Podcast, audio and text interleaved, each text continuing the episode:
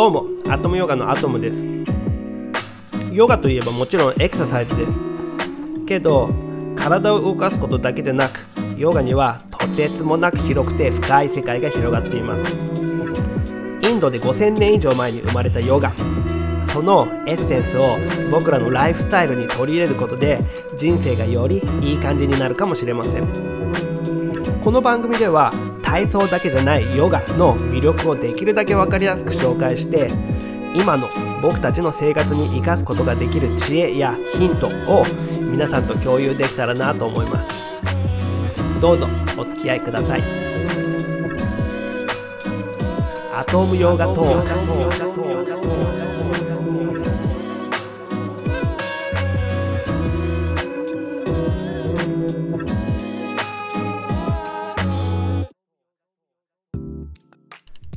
今日はこれを聞いてくれてありがとうございます。アトムです。2005年にアトムヨガっていうのを東京で始めてクラスをずっとやってヨガを教え続けてます。今はオーストラリアにいるんですけれども地球上どっかでずっとヨガは教え続けてます。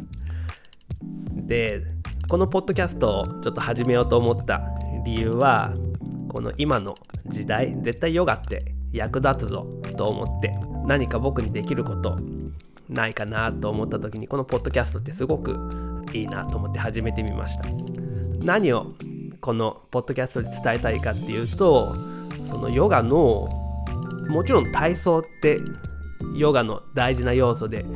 結構みんな多分ヨガっていうとその体を動かすダイエットだったりフィットネスだったりそういうきっかけでヨガ始める人すごいたくさんいてそれはそれで全然もちろん間違いないヨガの効果なんですけれどもそこだけで止まっちゃってるとちょっともったいないぞと思ってヨガってもっとすごく深くてこの生活生き方とか文化だったりライフスタイルにすごく全ての行動にヨガって関係してることで例えばそうだな最近ちょっと腰痛がひどくてとかそういう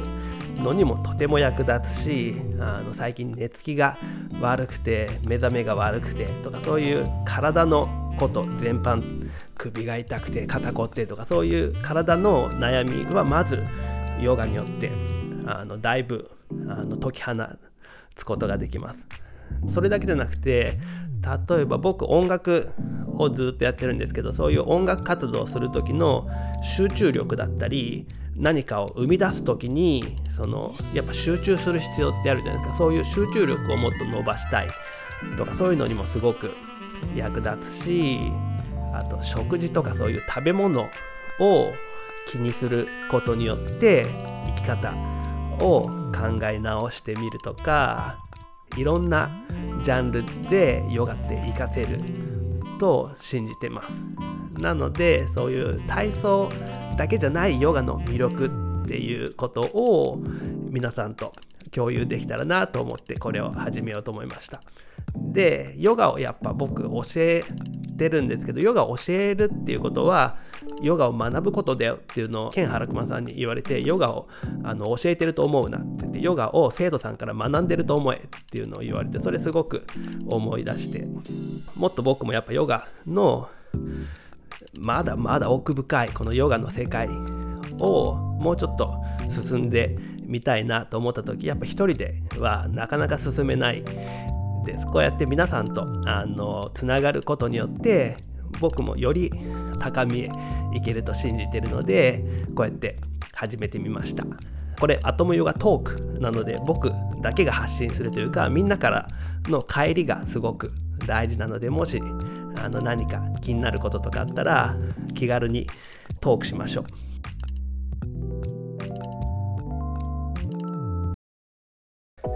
じゃあ今日の第1回目。今日のテーマなんですけれどもいきますか。今日のテーマはヨガの大切な5つの要素。について話したいと思います。あのこのことは、まあ、もし僕のクラスに来たことある人だったら絶対覚えててくれてるはず。なぜなら毎回絶対もし初めての生徒さんいたら絶対これから始めてたしなので絶対覚えてくれてると思うんですけどじゃあちょっとその5つを話す前にちょっと軽くヨガの歴史を紐解いちゃってもいいですか？なぜかっていうとその5つの生まれたあのきっかけみたいななぜこの5つなのかみたいなのがちょっと分かってもらえるかなと思うんでその5つが生まれた原因としてとまずじゃあヨガっていつ生まれたかっていうのは実は不明です。だけど紀元前3000年のインダス川沿いで起こったとされてるインダス文明の遺跡の中からその人がヨガの瞑想をしている形の石器が発見されているのでその紀元前3000年の頃にはすでにヨガっていうのがあった。て考えられています。でヨガについて書かれた文献で残ってるので古いとこだとまず紀元前5世紀から2世紀ぐらいの間に書かれたとされているバガバッドギーターっていうのがあります。これマジクラシック中のクラシックです。あのガンジーも愛した本マスターピースです。とクリシュナがアルジュナ王子にヨガについて説きます。あのクライマックスでクリシュナの手がバーって千手観音みたいにガーって顔いっぱいガーってなるあの超かっこいいやつです。サイケデリックのやつです。で紀元前3世紀から2世紀ぐらいに書かれたとされているパタンジャリっていう人が書いたヨーガスートラっていうのがあります。これまさにスーパーバイブル。ヨガとは何かっていうことがすごく詳しく書かれています。この2冊の内容についてはまたゆっくり話したいんですけれどもどっちもめちゃめちゃ面白い本です。でなので今からそうですね約5000年前に生まれたヨガ。その時に人々がやってたヨガっていうのと今2021年じゃないですか。今の僕たちがやってるヨガっていうのは絶対違います。違うじゃないですか。だって今の人たちのライフスタイルだったり生活の仕方とその5000年前の人たちの生活の仕方って全然違う。なのでそのヨガもその人々の生き方とともに人々の生活スタイル。あの考え方とともに成長進化というか、うん、あの変化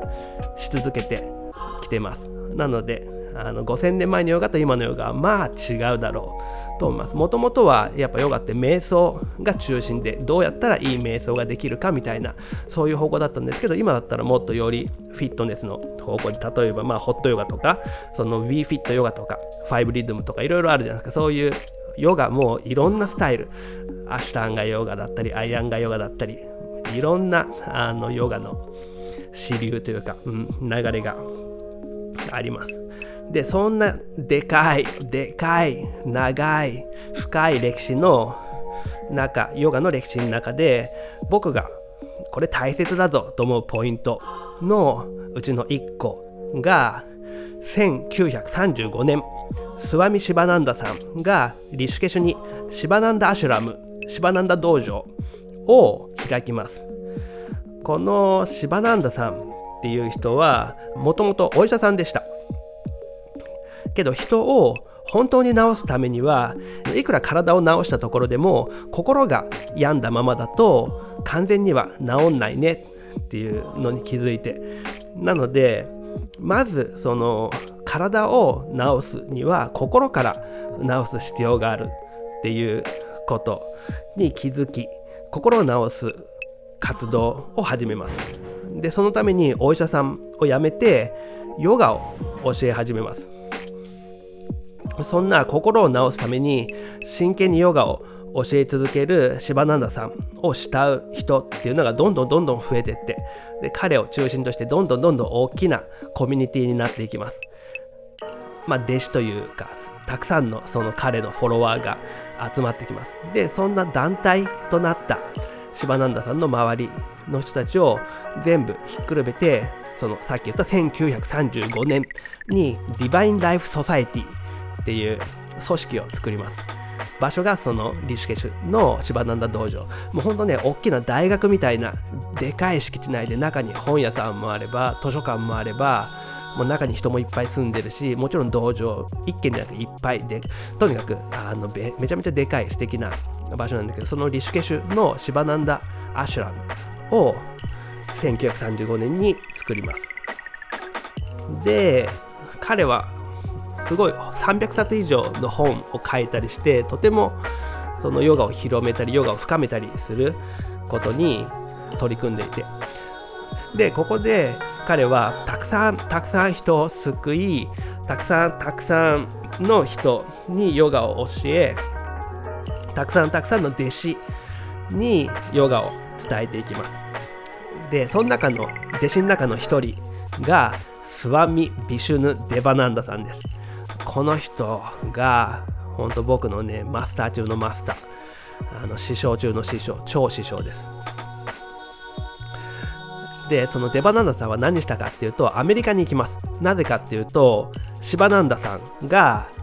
あのお前はちょっとアメリカに行けっつって。なぜかっていうとまあ、インドはもうこうやってでかい組織もできたし、まあ、私の手でなんとかあのみんなを救えるけど西洋にはヨガを必要としてる人が山ほどいるからあのアメリカに行ってヨガを広めなさいっていうことをシバナンダさんに言われてデバナンダさんはアメリカに行くことを決めます。それが1957年です、まあ、今でこそ世界中でヨガは当たり前のようにみんなやってますけどその当時ヨーロッパやアメリカではまだまだそんなヨガは有名ではないです。なので彼は1957年にアメリカに渡るんですけどその時のちょっといいエピソードで空港でサンフランシスコの空港に降り立ったデバナンダさんがその空港の入国管理の人に止められて、お前なんだ怪しいなって止められて、ちょっと入国はダメだねみたいな感じになりかけたんですけど、その時に、わ私はヨガを教えに来たんだっって、でもその入国管理とかヨガとか別に知らないからな、なんだそれみたいなことになったら、じゃあちょっと私がポーズを見せるって言って、その時に見せたポーズが、バッタのポーズっていうのがあるんですけど、それをバシッと決めたら、わお、こいつはただもんじゃないど。どうぞってことでアメリカに入れたっていう。なので僕、バッタのポーズするときにいつもその話を思い出しちゃうんですけど、で、アメリカにたくさんたくさんのいろんな場所にシバナンダ道場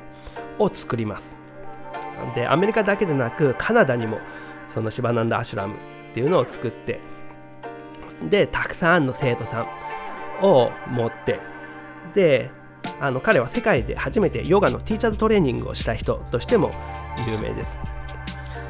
で、まあ、これもちょっと余談なんですけど彼とてもダイナミックな平和への活動家でもあって1971年にその時紛争が起こっていたパキスタンで平和の爆撃っていうのをしてます。あのピーター・マックスっていうあのビートルズのイエローサブマリンのジャケットを描いたアーティストがペイントした飛行機でパキスタン上空に行ってあのプジャっていう花巻く儀式がインドであるんですけどそのパキスタン上空から飛行機で爆弾の代わりに花を落とすっていうワオっていうねかっこいい活動をしたりしてます。本当ね彼はねめちゃえなあのエネルギーにあふれた笑顔の素敵なあのかっこいい人です。で彼は長年アメリカで暮らします。でそこでインドの生活とはまた違う西洋の生活っていうのを知ります。彼はインドでまあもちろんインド人ですからインドで生まれてインドで長年ヨガを学びなのでその5000年前に生まれたヨガっていうものをもうオールドスクールからしっかりと学んでインドで生まれたヨガについて完全に知ってます。でそこからアメリカに行ってアメリカの人たちの暮らしを見てあの言っちゃえば今の僕らの生活スタイルを見てそれらを全部踏まえてそのインドのその過去の人たちがヨガをしてたきっかけっていうのはやっぱ瞑想がしたい。じゃあどうやったら瞑想が上手くなるんだっていうその悟りを開く方向だったんですけどその西洋のライフスタイルっていうのはもっとこの物質に溢れててその別に瞑想をそこまでみんな求めてるわけじゃなくこの2021年をどうやったらいい感じで生きていけるかっていうのにヨガをどうやってこの僕たちの今のライフスタイルに活かせるのかっていうのを彼の中でとてもバランスよくブレンドしてミックスしていろいろ考え抜いて導き出した答え。それがこの今日のテーマ。ヨガの5つの要素です。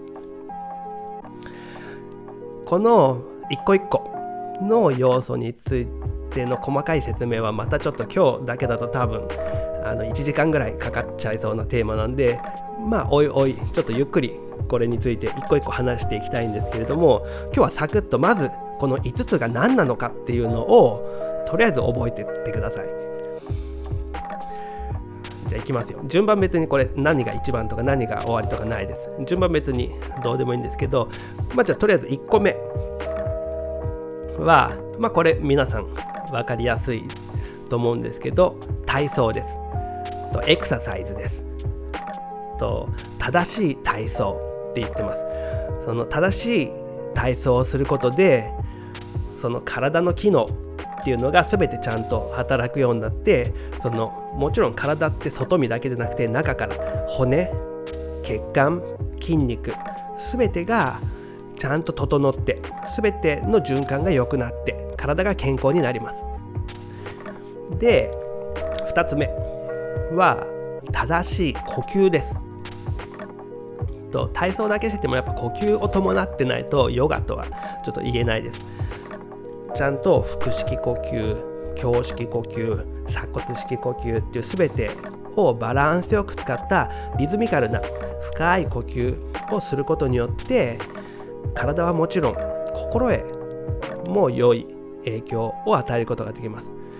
まあ、例えば深呼吸すると心が落ち着くじゃないですか。そういうふうに心っていうのは呼吸と直でつながってます。なので呼吸によってプラーナっていうその宇宙の生命力を得るっていうこともヨガでは考えられててなのでより生き生きとしたより生命力にあふれた人になることができます。で3つ目が正しいリラクゼーションです。リラックスです。その体の力を全て抜けるだけ抜いてで心も落ち着けてそういう正しいリラックスっていうのをすることによってとても良質なエネルギー回復ができます。あの睡眠が浅い人とかちゃんとリラックスをもっとすることによってより深い睡眠も得ることできるし睡眠よりも深いあのより瞬時にエネルギーを回復させる。そして体はもちろん必ずエネルギーエネルギッシュになるのはもちろんその恐れだったり不安だったりそういう心もリラックスすることができるんで心からそのネガティブな要素を取り除いてよりポジティブになることができます。で4つ目。これは正しい食事です。やっぱ食べたものって体を作るじゃないですか。でもそれだけじゃなくて食べたものっていうのは心も作ります。なのでちゃんと自分に合った自分の性格だったり自分の体の体質だったりに合った食事っていうのを見つけてそれをバランスよく食べることによって体はもちろん心も健康にしてで病気だったりそういうのに対する免疫力ももちろん上がります。では5つ目。これまあ今日最後なんですけど5つ目。はポジティブ・シンキングと瞑想です。あのまあ心ですね。集中力って言ってもいいです。この僕ヨガをなぜ教えてるかっていうとこれがあるからです。もちろん体が元気になるっていうのもヨガのめちゃでかい魅力なんですけどなぜ僕がヨガを教えてるかっていうとやっぱこの心に効くっていうこの魅力が本当素晴らしいです。なぜかわかんないけどヨガしてると心がねあんまネガティブになんなくてあんま好戦的じゃなくけど強い心いい心に自然になってきます。なのでもし世界中の人全員がヨガし始めたら戦争とか僕なくなると思うんでぜひみんなにヨガしてほしいんですけれどもそのこのポジティブシンキングと瞑想っていうこの5つ目の要素はとてもヨガの魅力だと思います。正しい体操正しい呼吸正しいリラックス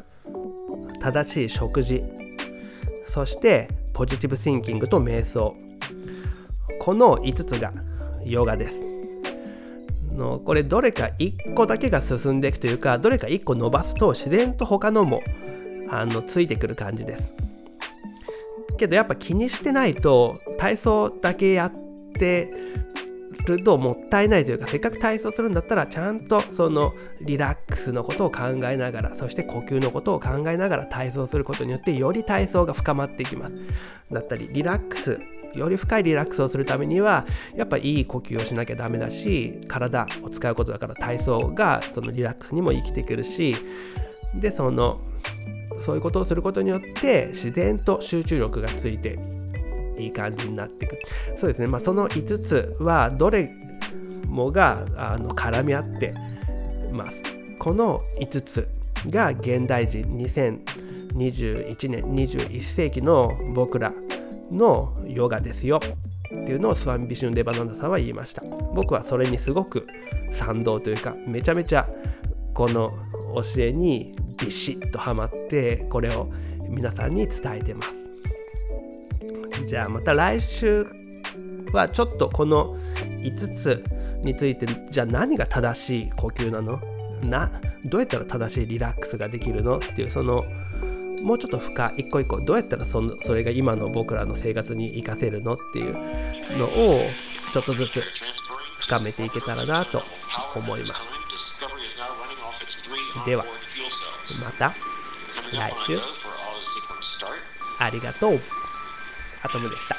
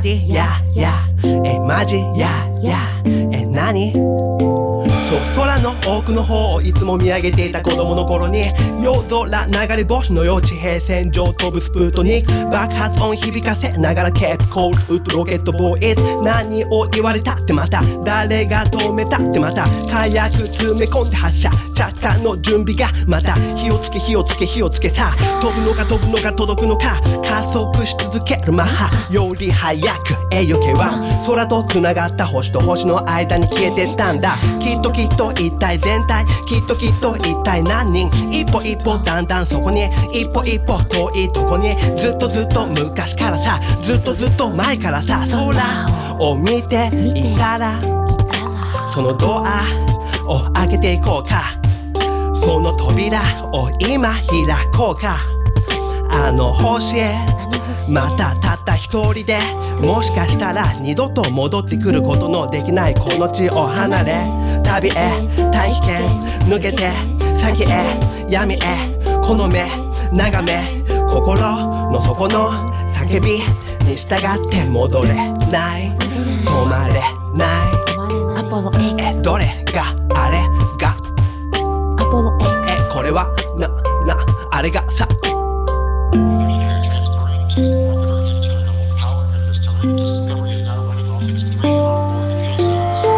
あの頃に見ていた星の景色を胸に。あの頃信じていたロケットに飛び乗り。あの頃に思って描いていた世界へ。ずっとずっと小さい頃から憧れ続けてきたアポロ X 誰にも期待もされずにアポロ X All engine running and lift off あの時の爆発音に耳を澄ませていたいつかのように。ディスカバリー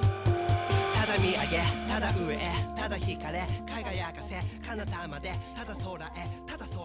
彼方までたった一本